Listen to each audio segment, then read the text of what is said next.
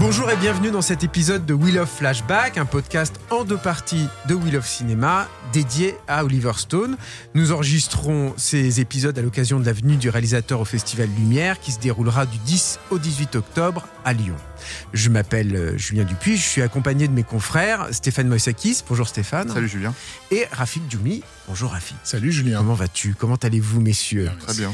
Alors, euh, pour accompagner donc cet événement, nous allons retracer euh, l'œuvre d'Oliver Stone, euh, qui est euh, encore une fois à la fois un authentique créateur de forme, mais aussi un artiste très engagé.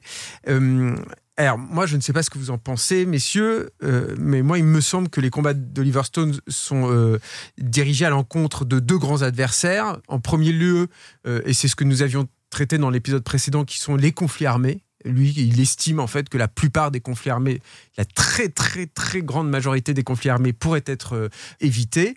Et les mensonges d'autre part qui viennent là aussi, il me semble personnellement, d'un trauma euh, d'enfance euh, lié au mariage euh, de ses parents. Peut-être qu'on peut en parler euh, rapidement, Rafik, avant de rentrer dans le vif des sujets. Ou tu veux que je, je continue Oui, non, effectivement, il avait un donc un, il, il est né d'un père américain et d'une mère française et, et le divorce de ses parents, il a toujours dit à quel point ça avait été un une déchirure, un, traumatisme, et aussi d'une certaine façon la lâcheté avec laquelle on est dans les années euh, dans les années 60, au début Mhm. des années 60, c'est-à-dire à une époque où les familles ne sont pas censées se disloquer comme aujourd'hui, c'est quelque chose de finalement assez commun. Et donc c'est vécu pour- par- lui comme une trahison en fait. Et, et sa mère, je crois, va mettre un mois à l'appeler euh, pour lui annoncer la nouvelle, quelque chose comme ça. C'est-à-dire que Oui. Oliver Stone, effectivement, naît dans un milieu qui est quand même très protégé. Euh, il c'est un, enfant unique, c'est aussi hyper important.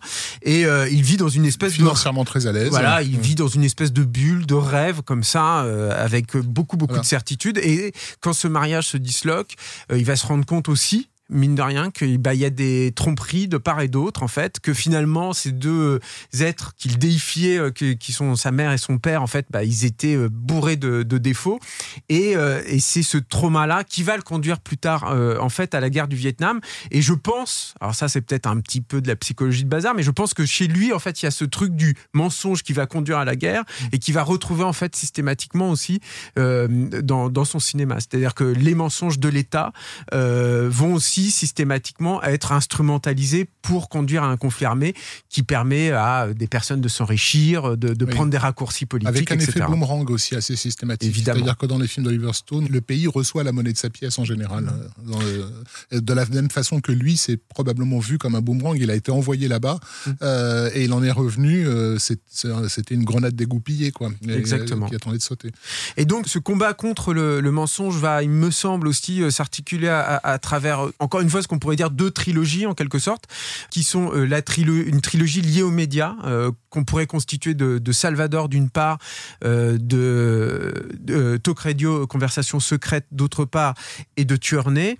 Et d'autre conversation nocturne. Conversation nocturne, exactement, pardon. Conversation secrète, c'est encore un autre film de Voilà. notre ami Coppola. Et une autre trilogie, donc, qui est liée au président américain, qui va être initié avec euh, splendeur euh, par ce qui, à mon sens, hein, son grand chef-d'œuvre JFK, et qui sera suivi ensuite de Nixon et de, de W. L'improbable président, titre français euh, assez improbable lui-même. Peut-être qu'on pourrait commencer par Salvador, qui est un film juste antérieur en fait à Platoon Mm. et qui en fait par bien des égards va vraiment lancer la carrière de réalisateur de- d'Oliver Stone, même si c'est un film qui s'est fait dans la douleur. C'est un film qui s'est fait à une époque où tout s'écroulait pour Stone. Euh, On y avait fait miroiter le projet de, de, de Platoon. Le producteur de Laurentiis s'était finalement assis, assis euh, dessus. En fait, il va rencontrer Richard Boyle, qui est un photographe de guerre haut en couleur, qui un Irlandais, grand alcoolique.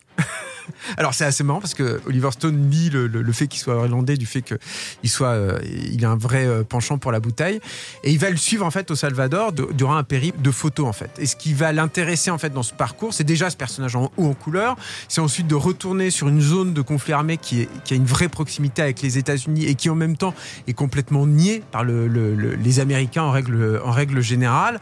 Et enfin, c'est d'avoir un vrai travail aussi sur qu'est-ce qu'être photographe, quelle est ta responsabilité en tant que média. Et il me semble en fait que y a, Salvador est porté en fait par ce- cette grande théorie de, de Robert Capa qui était que euh, si ta photo n'est pas bonne, c'est que tu n'es pas assez prêt. Et euh, sous-entendu, tu n'es pas assez près du conflit armé, tu n'es pas assez près de là où ça se passe. Et le personnage de James Woods, qui donc va interpréter Richard Boyle, tout le cheminement fait du personnage, c'est de s'approcher au plus près pour obtenir un effet sensationnaliste en fait dans ses photos, pardon.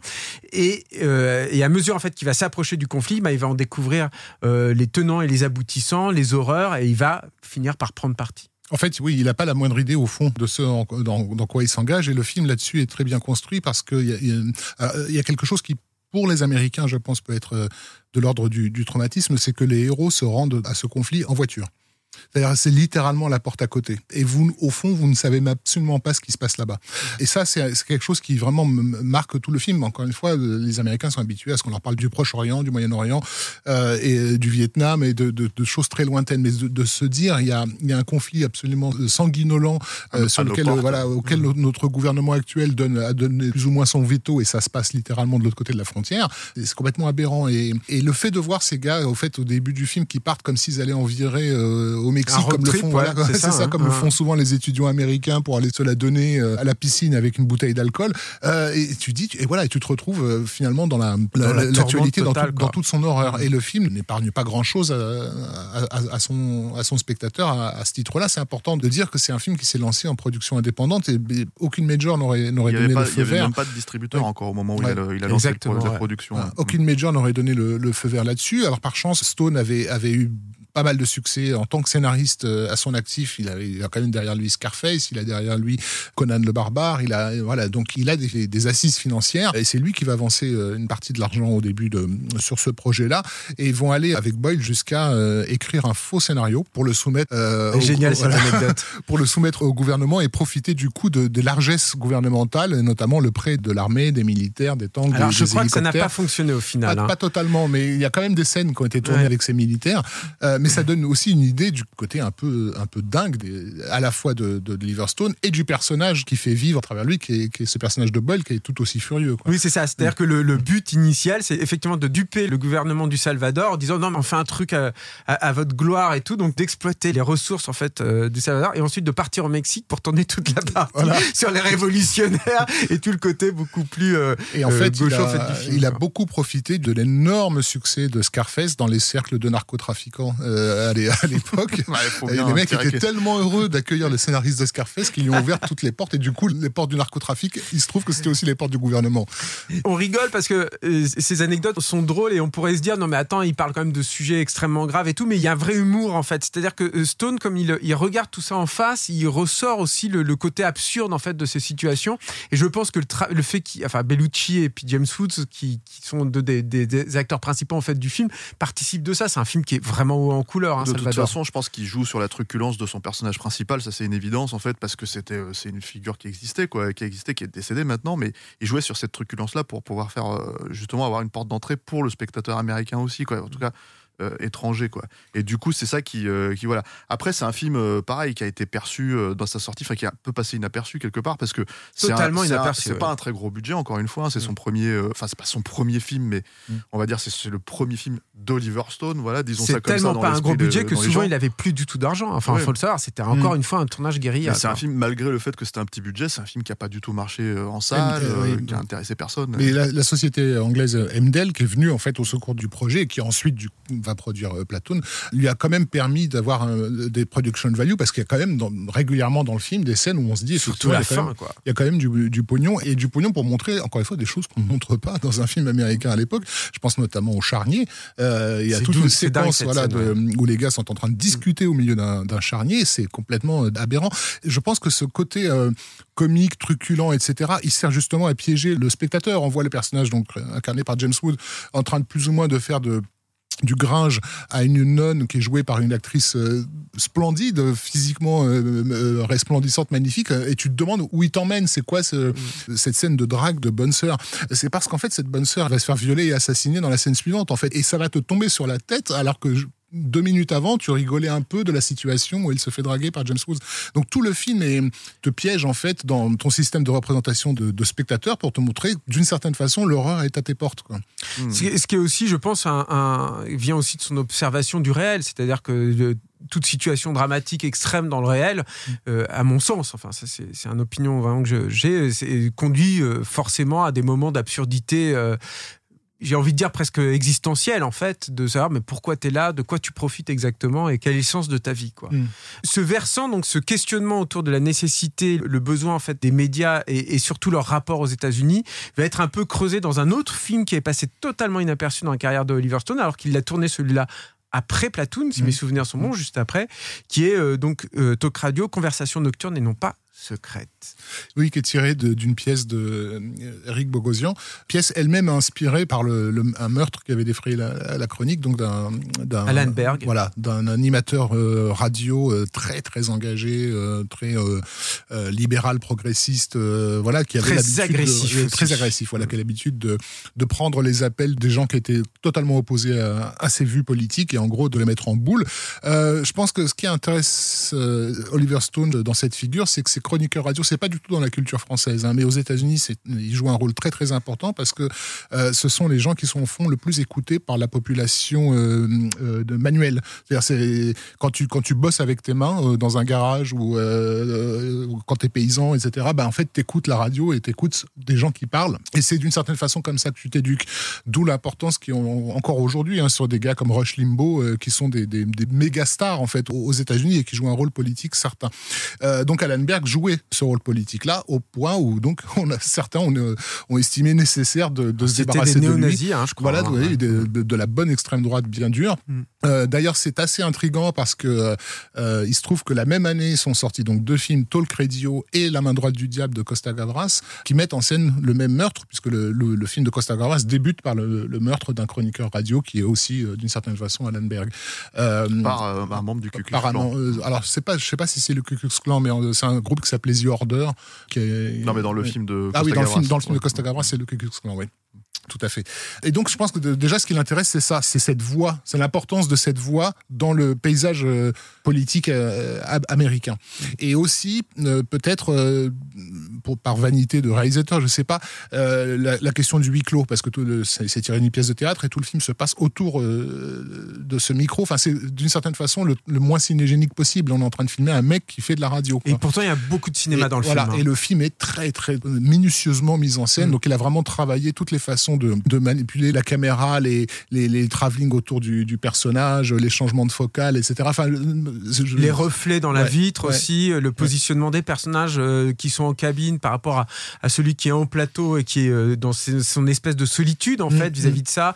Le jeu de réaction aussi, enfin, on pense aussi un peu à Fenêtre sur cours hein, euh, sur, certains, sur certaines scènes. Euh, au point où il arrive presque à te faire voir ce que tu ne vois pas, c'est-à-dire à te faire voir les gens qui sont au bout du fil en fait et, et qui Mm. est, et à qui il est en train de répondre. Donc sur un plan purement cinégénique, je pense que pour lui c'était important de faire, de, de faire ce film-là pour se, d'une certaine façon pour se prouver qu'il était capable. prouvé. Ouais, Et ouais. aussi chercher, c'est-à-dire qu'il y a dans cette recherche de forme, euh, et ça, ça va nous conduire à Tourner, je pense qu'il y a dans cette recherche de forme un parallèle à tracer avec euh, sa quête de vérité, ou en tout cas sa, sa volonté en fait de reconstituer une, une réalité. C'est-à-dire que d'une part, il y a ce mélange de formats euh, qui va commencer à être instillé euh, sur JFK, on va revenir dans un instant, mais qui va être vraiment poussé à l'extrême sur Tournai, qui est donc ce troisième film sur les médias, mais alors là d'un point de vue complètement négatif, qui est, euh, puisque Tuernay, le, principe même du film, c'est de réfléchir à la façon dont euh, les États-Unis en général, mais les médias en particulier, euh, instrumentalisent, voient, traitent de la problématique des tueurs en série. Donc, la caractéristique en fait de Tuernay, c'est déjà d'avoir mêlé énormément de formats différents. Ça va du Super 8 au 16 mm, au 35 mm, à la vidéo, au dessin animé. En fait, il y a 18 euh, formats de films différents, si on compte les grains différents, le noir et blanc, tout ça.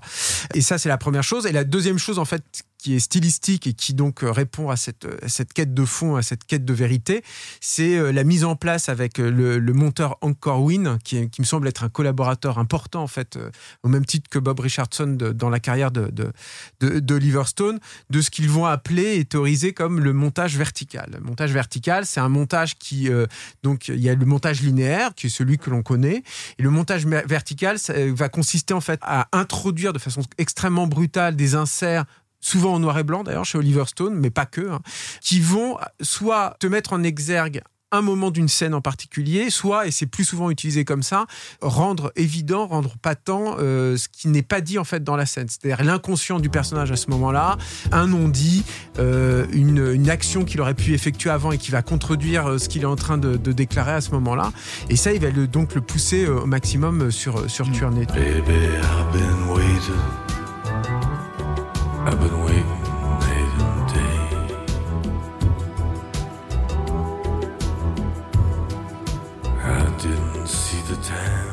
peut-être quelque chose à dire dessus, Stéphane euh, en fait, c'est un film qui est assez intéressant, mais qui est assez euh, complexe à, appréhender, je trouve, en fait, dans la carrière d'Oliver Stone, parce que, bon, il y, a, deux grands noms, en fait, sur ce film aussi, c'est-à-dire, il y, a, celui de Tarantino, quoi. Et en fait, à la base, le, script original, c'était un, espèce de gros film, en fait, euh, qui était un double script dans une grande histoire, qui était à la fois True Romance et Tournée avec des personnages entre guillemets similaires, de sorte de Bonnie and Clyde en fait euh, des temps modernes. Qui était Bonnie and Clyde d'Arthur Penn étant la référence ultime d'Oliver Stone quand il fait le film. Voilà. Et en fait, euh, ce qui s'est passé, c'est qu'il s'est complètement réapproprié ce scénario-là, c'est-à-dire il a été acheté, puis il a vu en fait l'idée de partir dans cette critique sur les médias qui n'était pas vraiment en fait dans le. Enfin, il y avait les scènes sont là, mais en gros, si tu veux, c'était beaucoup plus récit en fait, de l'ordre du récit dans dans l'idée de Tarantino, alors que là, en fait, c'est de l'ordre de la thématique pour Oliver Stone. Et ce qui est très intéressant en fait dans sa façon de rejeter, euh, comment dire, aux médias leur, leur part de responsabilité sur euh, le traitement des images, parce que c'est aussi ça le truc qui est très intéressant avec Oliver Stone, c'est que au fur et à mesure de sa carrière de réalisateur, il est vraiment devenu quelqu'un qui a, euh, comment dire, questionné l'image. Un créateur de forme. Voilà. Et, et, alors qu'en fait, il est quand même parti sur les mots, sur les cris, quoi. Mm. donc c'est important de le dire, de le signaler. C'est pas aussi facile que ça de passer de, comment dire, d'un mode de pensée à l'autre.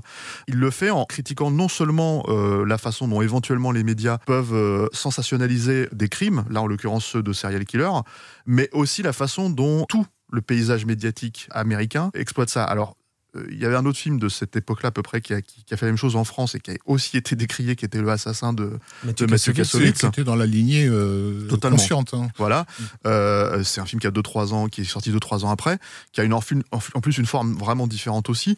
Mais en fait, c'est des films qui questionnaient, par exemple, un exemple en fait dans Tournée, c'est comment on réexploite le sitcom mm. pour raconter les trucs les plus crapuleux et en fait rajouter des réenregistrés pour faire comme si c'était, comment dire, ça fonctionnait, en allant chercher une des, une des grande star de la comédie américaine de cette époque-là, qui était euh, Rodney Dangerfield, qui jouait le père de famille. Euh, qui ne comprenait pas vraiment ce qu'il était en train de faire, hein, qui s'est fait piéger par Oliver Stone. Il fait partie de la longue lignée de comédiens qui seront fait piéger par Oliver Stone, qui est quelqu'un de très retors. Et il hein. utilise cette forme dans le film euh, le sitcom euh, détourné, mm. parodié, mm. pour euh, raconter le viol du personnage de Mallory par, son, père. En fait, voilà. Donc il y a tout un tas de trucs de forme en fait qui sont utilisés où il renvoie ça à la gueule, comment dire, de, des médias.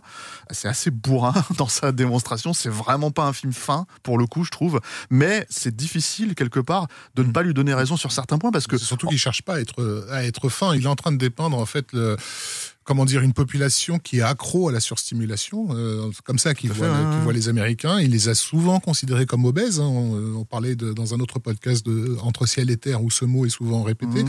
Euh, et les médias euh, américains, s'ils veulent survivre, d'après lui, ils ne peuvent que donné dans cette euh, surstimulation. Et donc le film ne fait que se rajouter à, cette course en rendant finalement les choses explicites. On va faire semblant de vous parler de, grandes affaires criminelles et de grands meurtres, mais en réalité, on est en train de vous mettre juste du hardcore et du gore quoi, dans, la tronche. Et effectivement, quand on voit toutes ces scènes de dessins animés euh, hyper, hyper cradingues euh, qui déboulent en plein milieu, c'est une façon de dire, au fond, c'est ça que vous regardez tous les soirs en rentrant chez vous. Il y a aussi en fait l'idée de renvoyer vraiment toute la culture américaine dans la gueule, parce que le bodybuilding des années 80, euh, tous les trucs en fait que lui-même a critiqué quand il y a eu les Rambo, les trucs comme ça.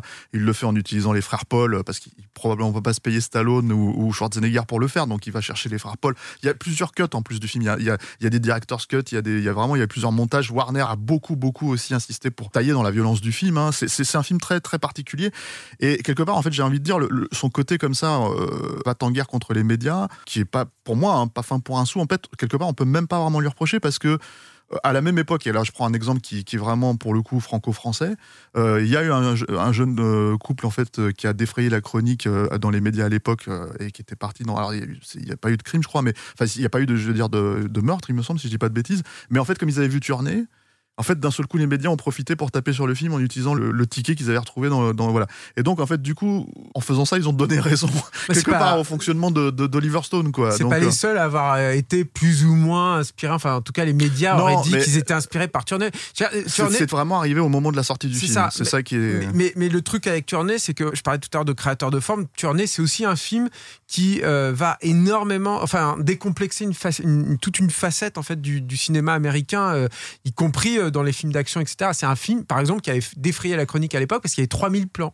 Pour vous donner un ordre d'idée, dans JFK qu'il a fait avant, et qui est déjà un film très, très découpé, hein, très cut, il y a 2800 plans. Sauf que JFK euh, doit durer à vue 3 heures et quart. Ouais, c'est ça. Donc quasiment une heure de plus. Que 3 heures et quart et il y, a une version longue en plus. il y a une version longue. Là, voilà, dans, dans Tournée, tu as, euh, as un truc, voilà. Et il y a aussi cette volonté d'Oliver Stone euh, que l'on cautionne pas, mais qui a de toute façon euh, fonctionné à l'époque et encore une fois qui a eu un, véritable impact, qui est de combattre le mal par le mal en quelque sorte, c'est-à-dire de, de bah voilà, la politique MTV euh, de diffusion, la façon mmh. dont ça agit sur sur l'esprit des gamins qui peuvent voir ça ou du zapping extrême, mmh. bah voilà vers quoi ça te conduit, ce que ce que ce dont Kassovitz parlait aussi d'ailleurs dans, dans Assassin. Quoi. Il fait au fond ce que les étudiants faisaient déjà à la fin des années 60 euh, dans la charge anti-Vietnam, etc., qui est d'utiliser les, les armes de l'ennemi euh, à travers des publications mm. qui se voudraient, euh, comment dire, patriotes, de défoncer en fait toutes les, toutes les croyances du pays dans tous ces fanzines et,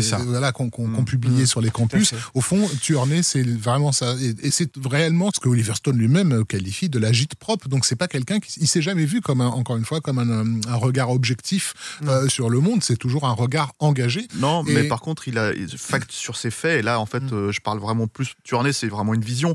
Mais par contre, euh, JFK, en fait, il, tient énormément à vraiment dire que tout, à fait. ça est vérifiable. Ça n'empêche pas d'aller à la rencontre de ces gens-là. Il l'a toujours fait. Déjà, en tant que scénariste, il allait rencontrer les gens sur lesquels il allait écrire. Hein. Quand il a écrit Scarface, il a pris des risques absolument insensés parce qu'il a véritablement rencontré tous ces grands criminels euh, du narcotrafic.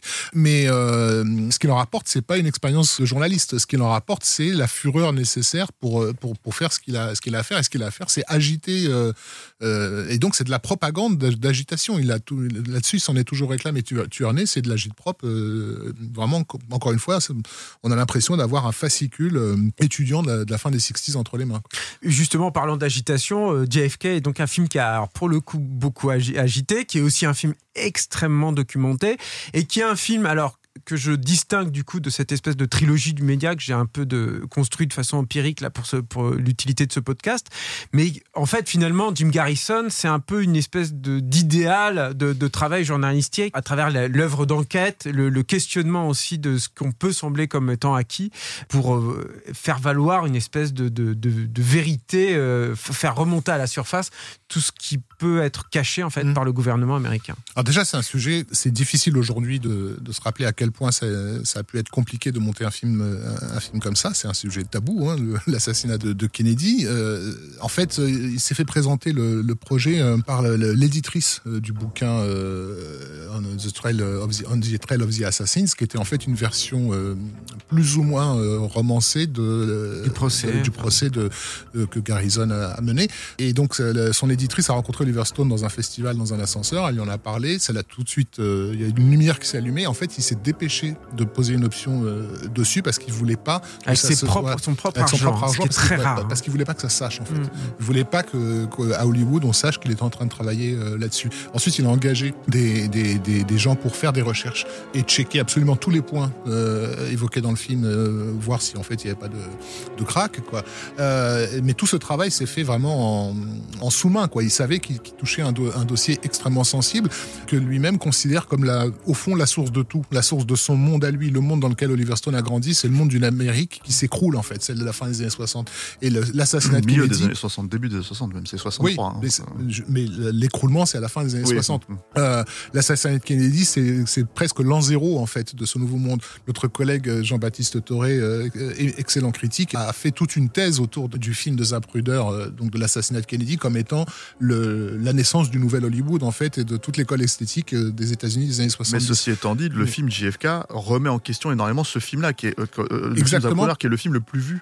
Euh, le, petit film le plus vu dans l'histoire de l'humanité et, en, gros qui en gros, valide quelque part la thèse officielle. Et en gros, justement, comme lui, c'est, euh, enfin, Oliver Stone, c'est quelqu'un qui questionne le sens des images. En fait, il a construit aussi le film autour de ça, c'est-à-dire euh, euh, visuellement, mm. dans l'idée de démonter ce film-là dans l'esprit des gens et leur dire regardez, il y a quelque chose derrière ce qu'on vous montre. C'est ce qui fait de JFK un pur film aussi de cinéma. C'est là la grandeur en fait de ce film qui est génial. Quoi. Clairement, un, pur film de, un, pur film de questionnement de ce que c'est que l'outil cinéma et à, quoi, à quoi, ça nous sert. Et ça, euh, c'est un film aussi qui est complètement dans la, dans la lignée de ces grands agite-propres qui étaient les cinéastes soviétiques euh, euh, des années 20, que, qu'il s'agisse de Sergei Eisenstein, Pudovkin ou Dziga Vertov et, compagnie, qui étaient des gens qui utilisaient tous les ressorts du cinéma, tous les trucages, en fait, tous les, tous les effets de montage, dans le but de faire passer ce qu'ils considéraient, eux, comme l'idée, euh, une idée révolutionnaire, c'est-à-dire, d'une certaine façon, briser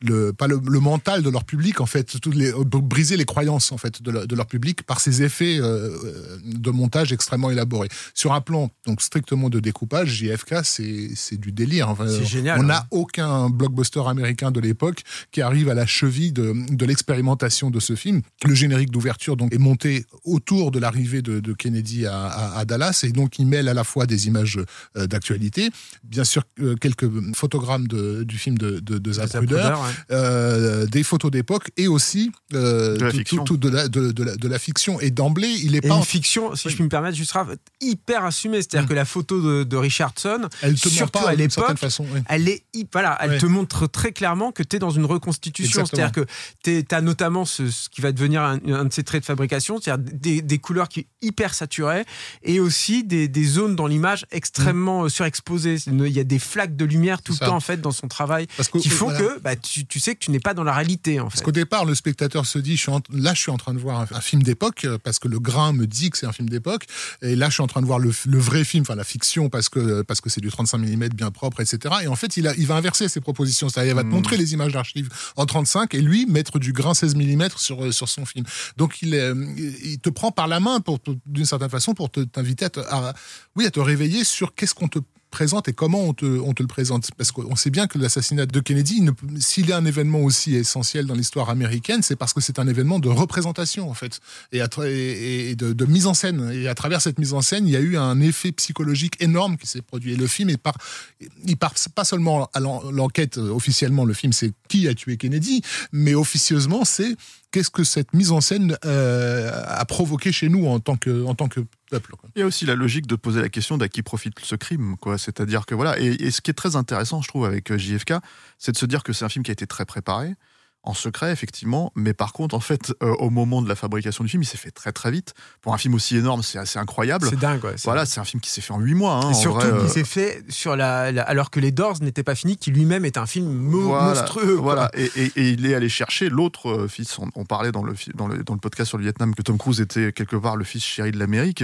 mais il allait chercher à cette époque-là l'autre fils chéri de l'Amérique qui était, comment dire, Kevin, Costner, mm. qui venait d'avoir un carton absolument atomique et personnel sur dans avec les loups. Mais il est venu surtout pour les incorruptibles, en fait. C'est ça qui intéresse, en fait. Et, euh, parce qu'il représente une, une, certaine idée de la rigueur euh, morale, en fait, à l'américaine, quoi. Euh, il est magnifique hein, dans le film. Hein, et, d'optimisme aussi. Euh, parce que c'est un personnage à qui on donnerait le bon Dieu son confession et qui peut nous prendre par la main, ce qui n'est pas le cas du vrai Garrison, qui d'une part, physiquement, ne, dégage pas, la, même chose. non, mais aussi, pas vraiment aussi beau. Mais aussi qui n'était pas quelqu'un d'aussi idéaliste, au fond, que, hmm. que ne l'est Costner dans, dans le film. Garrison était quelqu'un de très amer, qui savait d'une certaine façon dès le départ que personne n'allait le croire et, euh, qui s'engageait dans un combat dont il n'aurait dont il n'aurait jamais l'issue et sur lequel il ne gagnerait euh, jamais. Euh, il l'a dit hein, dans certaines interventions télévisées. Il a, il, a, dit que vous ne me croirez pas. De toute façon, au bout du compte, vous ne me croirez pas. donc c'est, il n'allait pas amener cette amertume en fait. Et donc du coup, le personnage de Costner, il est quand même là pour dire au public, ça va bien se passer, même si en réalité c'est pas le cas. Mais non, mais par contre, il a besoin de quelqu'un comme Costner en fait pour justement asseoir le discours final. Mm. c'est-à-dire ce discours de questionner questionner tout simplement en fait les, ce qu'on vous donne en fait oui. chercher et faites votre propre opinion euh, allez voir euh. et d'avoir imposé dans, dans, on va dire dans la doxa euh, américaine à l'époque deux mots incroyables qui étaient coup d'état qui est donc vraiment clairement dit, et le, complexe militaro-industriel du discours de Truman qui conclut d'une certaine façon le, film. Quoi. Et il y a beaucoup de choses qui ont été reprochées aussi à, à Oliver Stone donc à ce moment-là. C'est un film qui a été énormément défrayé, la chronique, comme tu l'as dit, Julien, tout à l'heure. Et en fait, notamment. Mais c'est quand même un carton, c'est un film qui, a, carton, qui, a, qui, a, qui a, eu un film triomphé aux Oscars. Voilà, et qui a choses, une quoi. énorme importance, à mon sens, mm. dans, le, dans, le, dans le cadre du cinéma américain. Ah, c'est clair. Mais euh, c'est un film qui a été décrié parce que, notamment pour certains partis pris dans la façon de faire digérer les informations aux spectateurs. Il y a notamment une scène euh, extrêmement euh, importante dans le film qui est le, le, le témoignage de Monsieur X. Qui Je parle de Donald Sutherland. Donald Sutherland, qui en fait est un personnage qui existe vraiment, en fait, qui s'est confessé euh, à Oliver Stone à l'époque. Ouais, c'est deux personnages. C'est deux personnages qui sont, qui, sont, qui sont condensés. Et en fait, euh, c'est un personnage qui arrive et qui donne en fait en gros beaucoup de clés d'information euh, à Garrison, euh, au personnage de King Costner, en très peu de temps, avec encore une fois un montage extrêmement, comment dire, dynamique et, et, saccadé pour en fait, voilà. Et c'est sur, quelque sur chose une musique, sur une musique de John Williams tellement marquante à ce moment-là que Spielberg va la réutiliser dans Jurassic Park. Ah oui. oui. Mais, mais la musique, de manière générale, en fait, et notamment ce, cette rythmique, ce mm. tempo, mm. a été très influente aussi. Euh, le, le, côté métronomique, en oui, fait, oui. De, la, de, la, musique, euh, fait beaucoup, même, même dans des films beaucoup moins euh, prestigieux, quoi. Mais cette scène, la scène de Monsieur X, c'est une des scènes les plus copiées, en fait, mm. de, de, de parodiée dans les Simpsons, etc. aussi. Mais, mais elle est extrêmement marquante. Hein. Ça fait partie, c'est comme la balle magique. Enfin, il y a des, des ou le, le, le plaidoyer final. Enfin voilà, qui sont. euh, oui, la balle magique, qui était tellement une scène à la sortie du film tellement célèbre qu'elle a fait l'objet d'un épisode de Seinfeld en fait, ouais. une parodie. Euh, mais voilà, donc c'est un film en fait qui, euh, où à un moment donné, il, il, y a eu beaucoup de questionnements sur quand, en fait, on a demandé à Oliver Stone comment est-ce que vous avez eu toutes ces informations-là, et comme lui ne pouvait pas forcément toujours révéler, je crois que l'identité de deux personnes a été révélée depuis, mm. mais à l'époque de la sortie du film, c'était impossible quoi. Et mais euh... il était vraiment sous haute surveillance. Hein. Il y a quand mm. même, il y a quand même un journaliste, je sais plus si c'est le Time ou le New York Post, euh, qui s'est quand même pointé sur le sur le sur le tournage, euh, qui a publié une des premières versions, euh, des extraits d'une des premières versions du script, mm. ça, en mode ah, ah, ah, Oliver Stone est en réalité en train de bosser là-dessus. Et donc, d'emblée, il a commencé à se faire traîner dans la boue avant même que son film parvienne sur, les écrans. Tu touches pas à quelque chose d'aussi, entre guillemets, sacré. Enfin, c'est un dogme. Euh... Mais, mais, c'est aussi une façon de, encore une fois, euh, c'est ce qui est très intéressant, c'est que euh, c'est, je trouve, encore un film de Oliver Stone qui n'a pas finalement, c'est-à-dire que ce qui est très important dans l'histoire du cinéma, très important en fait pour les gens qui l'ont vu, hein, ceux qui, l'ont apprécié, en fait, qui reconnaissent la valeur. En fait, il y a un côté, je t'ouvre les yeux, si tu veux, mais qui en fait finalement n'a pas empêché une certaine histoire euh, d'arriver derrière en fait et, surtout le questionnement des thèses officielles du gouvernement et ce genre de choses en fait qui, qui sont quand même importantes. Euh, euh, voilà il y a, y a une frange euh, je pense aussi euh, de, de, contestataires en fait sur YouTube qui s'est inspiré du film aussi d'une certaine manière pour, et de son ça. montage voilà mmh. et de son montage mmh. mais c'est vrai que en fait si tu veux c'est euh, en fait ils sont traités un peu comme Oliver Stone a été traité aussi aujourd'hui mmh. après ils n'ont pas peut-être pas non plus le brio hein, ça il faut le faut le reconnaître hein, mais ils sont traités en fait de, de la même manière c'est à dire que lui lui-même est traité lui se considère comme un cinéaste enfin dramaturge, mais aussi un peu lanceur d'alerte. Hein. Mmh, c'est mmh. sa logique. Hein. Donc, oui. euh... Quelqu'un qui, qui, se réserve le droit en tant que citoyen américain de poser des questions. Oui. Voilà. Et, et, qui, à l'époque, a milité quand même pour, faire ça, pour, pour déclassifier des archives qui l'ont été, notamment mmh. celles concernant euh, l'Harvey Oswald. Et ce qui est intéressant aussi, c'est ce, ce, cette volonté de toujours... Euh savoir réexploiter le cinéma en fait à l'intérieur de son projet. C'est, par exemple, moi, ce que j'adore dans JFK, c'est que le, le, film a été à, à, plusieurs reprises tourné sur les lieux mêmes de l'action.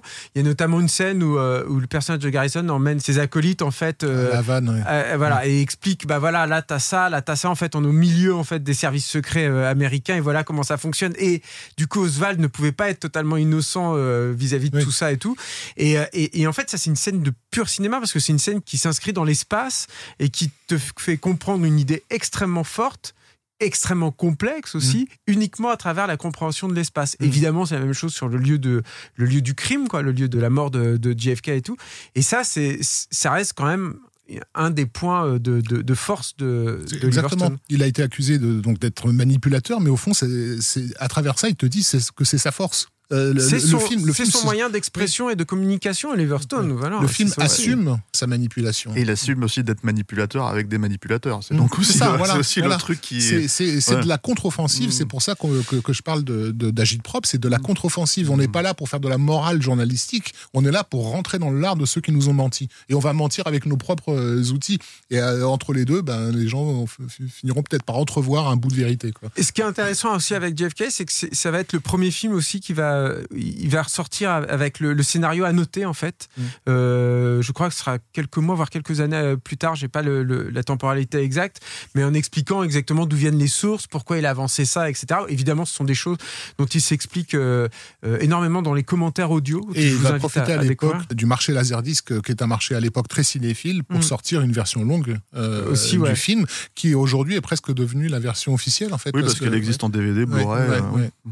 Et, euh, euh, cette volonté aussi d'accompagner en fait ces, films de, bah, tout le bagage euh, de documentation en fait qu'il a pu accumuler au, fil de la pré-production va être également là dans Nixon. Enfin moi il y a quelque chose qui m'a toujours beaucoup frappé dans Nixon, c'est que le, film est extrêmement long et il y a quand même deux commentaires audio très différents, très distincts en fait d'Oliver Stone, qui a un, commentaire audio uniquement axé sur la politique et un commentaire audio uniquement axé en fait sur la forme et sur les choix formels euh, qui ont sous-tendu euh, euh, Nixon.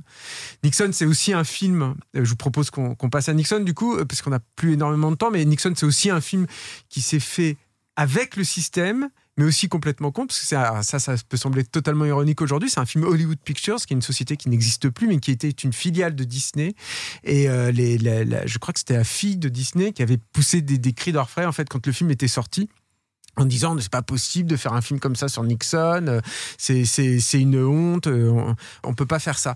Et moi, ce qui m'intéresse dans Nixon, après je sais pas ce que ce que vous en pensez, mais c'est que il va euh, de la même façon qu'il le fera avec W, l'improbable président, réussir aussi toujours à faire des films extrêmement documentés, mais à les traiter à travers une mythologie tout à fait particulière. En l'occurrence, dans Nixon, le, le, point de vue cinématographique de narrateur, en tout cas de fiction, voilà, que, qui va être euh, greffé en fait sur l'histoire de Nixon, c'est celui finalement d'une maison hantée. C'est-à-dire que la Maison Blanche est très clairement filmée comme une maison hantée. Euh, Elle est présentée sous un orage euh, terrible, euh, illuminée par des, éclairs d'une violence euh, phénoménale. Le personnage de Nixon à l'intérieur, bah, déjà le, lieu intérieur est, est souvent plongé dans l'obscurité ou avec des lumières un peu chaudes qui peuvent évoquer euh, la lumière de chandelier.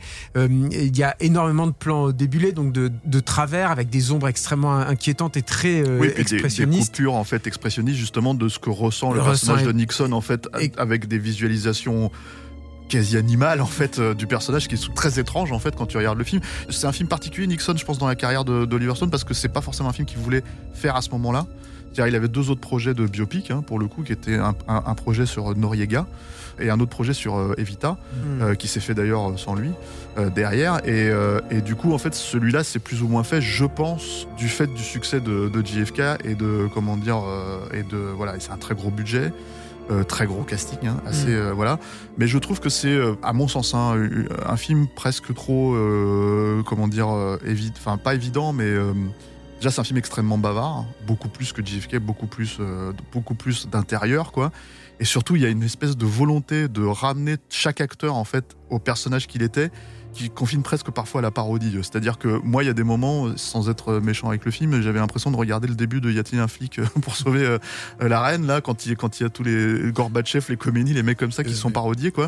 Et il y a un peu de ça, moi, je trouve, dans le film, ce qui fait que ça, ça, ça tempère un peu le propos. Il y a la Mais, euh, difficulté aussi d'aborder un personnage qui ne lui est pas sympathique et euh, pour lequel il doit faire des efforts pour aller vers Mais lui. il a quand même une empathie pour lui. Mais il il, cherche, le montre. il, a- il cherche à avoir une empathie pour lui, mais c'est quand même, il voulait, il voulait le tuer, Nixon, quand, dans les années 70. Ah, il a hein, voté donc, pour lui. euh, C'est oui, ça qui est marrant, oui, oui, c'est qu'il a voté pour lui initialement quand même, Oliver Stone, mais effectivement après il a, il a voulu, il a voulu le tuer euh, également. Mais cette, euh, cette empathie, il la trouve aussi. Je parlais de Maison hantée tout à l'heure, mais c'est aussi euh, lui, il est, il est, il est pas présenté comme étant acteur de cette maison hantée, mais comme étant une victime Mm. de cette maison hantée. C'est-à-dire c'est, c'est lui qui est victime des fantômes. Mm. C'est lui qui s'égare toujours aussi. Ça, c'est un, c'est un- c'est c'est comment un ressort comique carrément dans le film. Il s'égare tout le temps en fait dans la Maison Blanche. Il croit ouvrir une porte qui conduit au bureau ovale et c'est les toilettes en fait. Et tout ça quand même amène des choses qui sont euh, mine de rien, je trouve euh, euh, intéressantes. C'est-à-dire que c'est c'est c'est vrai que c'est pas forcément des films qui sont très légers les films d'Oliver Stone, mais malgré tout, il a cette finesse de ne pas être finalement frontal, c'est-à-dire qu'il il, adopte toujours des, biais dans, dans W, euh, l'improbable président. Je parlais tout à l'heure de mythologie. Je trouve ça intéressant en fait qu'il ait repris le mythe de Dédale et Icar en fait pour euh, traiter euh, euh, ces deux personnages-là. Mm. C'était pas du tout une évidence et là il a il a décidé que Bush père ce serait Dédale, ce serait lui qui construirait le, le, cette ce labyrinthe, ce labyrinthe monumental. il y aura le Minotaure là mm. dedans et, et, il va bazarder son fils là-dedans. Enfin en tout cas l'entraîner avec lui dans, dans ce dans ce labyrinthe et quand ils voudront s'en extirper, Icar aveuglé par le pouvoir finalement par la la puissance que lui donne euh, son statut euh, présidentiel, va se brûler les ailes et va complètement euh, chuter et, terminer ensuite. Il y a une grosse distinction quand même entre les deux films, c'est-à-dire que je pense que l'avantage de Nixon, on va dire, sur W, qui est pour moi, je trouve, un film vraiment raté pour le coup, c'est qu'il a l'avantage du recul historique et de pouvoir raconter en fait certains euh, éléments clés, en fait la création des plombiers, ce genre de choses, etc., mm. etc. dans Nixon, alors que dans W, finalement, j'ai l'impression qu'il s'est souvent concentré sur le futile, c'est-à-dire que le bretzel, voilà, voilà, pour, de peur de s'attaquer en fait à des vrais points euh, contentieux, quoi. Notamment, euh, notamment, c'est un film qui date de 2008. Excuse-moi, Rafik, il était encore en président à l'époque aussi euh, George W. Bush, ce qui fait qu'à mon avis, il y a une perception de, la chose où tu attends d'Oliver Stone qui, qui, rentre un peu plus, qui un peu plus dans les brancards. Encore une fois, il y a la question, il y a la question du vécu. Si, si Oliver Stone avait fait la guerre en Irak, peut-être qu'il aurait fait un autre W. Quand il fait Nixon, c'est James Woods qui racontait ça. Euh, à un moment donné, pour la préparation du film, ils se sont retrouvés James Woods et, Oliver Stone en face de, de McNamara. McNamara, c'est le gars qui a envoyé ses enfants se faire tuer au Vietnam. Mm. Euh, Oliver Stone se retrouve devant le type qui les a menés à la boucherie. Woods s'attendait à ce qu'il lui rende la monnaie de sa pièce et il n'en a rien été. Euh, Stone ne lui a posé que des questions pour améliorer son script sur Nixon. Il s'est concentré sur son film. Il sait que c'est à travers la, fabrication de son film qu'il va régler mm. ses comptes mm. avec sa propre mm. biographie. Sur W, il n'a pas cette opportunité-là. Non, et puis il y a quand même un questionnement, les armes de destruction massive, ce genre de choses, bah, les, mensonges, en fait, il, le traite, mais il le traite finalement de très loin et en fait euh, sans moi, je trouve que c'est. Tu as quand même les, réunions euh, qui n'en finissent pas et qui sont euh, très clairement euh, uniquement centrées là-dessus. après, W, c'est un film. c'est pas. C'est un film déjà qu'il a tourné. C'est un film qui a été monté en sept semaines avec un, une 7 semaines, coupure de budget aussi drastique. c'est 11 mois hein, le, montage de, de Tournai, quoi. Là, 7 semaines, donc euh, tourné en, 46 jours. Enfin, je veux dire, là, on est dans des. On, parle, c'est même pas un téléfilm, en fait. C'est des, ces délais-là, en fait, hmm. c'est extrêmement, extrêmement restreint. Donc, forcément, euh, mine de rien, un créateur de forme comme Oliver Stone a aussi besoin euh, d'argent, a aussi besoin de moyens et a besoin finalement du soutien euh, des, des, financiers du, mm. du, cinéma, ce qu'il va perdre aussi progressivement dans sa carrière. Et c'est bien dommage, même s'il le retrouve un tout petit peu sur Snowden. Alors Snowden, là où je trouve que c'est un film intéressant, mais qui souffre, je pense, d'une comparaison importante avec le documentaire Citizen 4, hein, qui, est qui est centré sur le, sur le personnage Snowden et sur les moments... Et dont il parle dans le film, Voilà, et sur le moment... Bah oui, puisque l'équipe de documentaire est mise en scène dans le mmh. film, en fait. C'est un film qui souffre de ça, parce que, évidemment, le documentaire, quelque part, est plus fort le film même d'Oliver Stone. Toutefois, ce que je trouve vraiment intéressant, moi, personnellement, avec Snowden, c'est de voir, en fait, que son je trouve n'était pas vraiment le cas sur justement euh, W, euh, c'est de voir en fait que son intérêt à Oliver Stone de manière, euh, son intérêt pour la politique et la politique de son pays et surtout ce que c'est devenu au fur et à mesure encore du temps et comment ça a pu empirer, il continue à le mettre en scène avec une espèce d'envie de, comment dire, de traiter un sujet d'actualité brûlante en fait. Gratter là où ça, ça démange quoi. Voilà, c'est ça. Et après, le, film a une approche, encore une fois, il est dans le vif du sujet. Il est, c'est trois ans après les événements. c'est un film qui, Comme Salvador, hein. Oui, mais c'est un film qui joue sur la drama. Oui, mais Salvador, c'est un événement pour le coup qui était aux yeux du, public occidental beaucoup moins documenté que celui de, Snowden et justement de, du, fait en fait de révéler euh, tout ce comment dire ce processus d'écoute et de surveillance euh, numérique quoi euh, voilà. Et en fait, juste mettre peut-être des évidences, et je pense que c'est ça que voulait faire aussi Oliver Stone, c'est vous êtes surveillé en permanence. Euh, la moindre caméra qui existe sur Terre, en fait, peut vous, vous capter. Quoi. Je pense que le truc aussi avec Snowden, déjà, il a eu un tout petit peu plus de moyens que sur un film comme W, euh, L'improbable président, qui était un film que ce que je disais, en fait, c'est un film W où le budget était vraiment coupé à, de moitié quasiment, je crois, avant le tournage. Bah, il a été lâché, en fait, et récupéré mm. par Lionsgate. Ça se voit visuellement. Mais bah oui, ça se voit forcément. Snowden, c'est un film qui est beaucoup. C'est un tout se tout petit budget par rapport à ce qu'il faisait auparavant, mais euh, il a un peu plus d'argent. Surtout, c'est une production européenne principalement et Mmh, française mmh. en particulier qui a été un peu plus stable. Et puis moi, je pense qu'il y a autre chose, c'est que je pense que Oliver Stone n'est jamais meilleur que quand il parle euh, quand même de personnages qui sont à ses yeux positifs, qu'il doit défendre.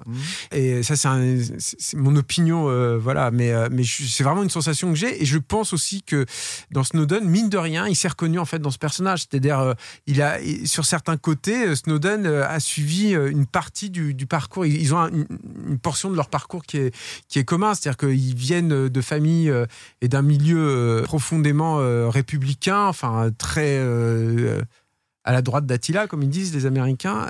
Et il va faire, il va, il va avoir une espèce de conscience en fait qui va s'éveiller sur sur tout ce qui se passe en étant confronté, alors évidemment pas en conflit armé, c'est pas la même chose, mais en étant quand même sur le terrain, là où la guerre, forme de conflit, la hein. guerre se, se passe. Je sais que euh, Oliver Stone, moi je l'avais interviewé à l'époque de Snowden, il était obsédé par ça en fait. Il disait, lui, pour lui, il n'y avait aucun doute que la guerre du futur serait euh, là, sur les, les réseaux d'information et sur la façon dont on traite, on gère, euh, on, on gère l'information.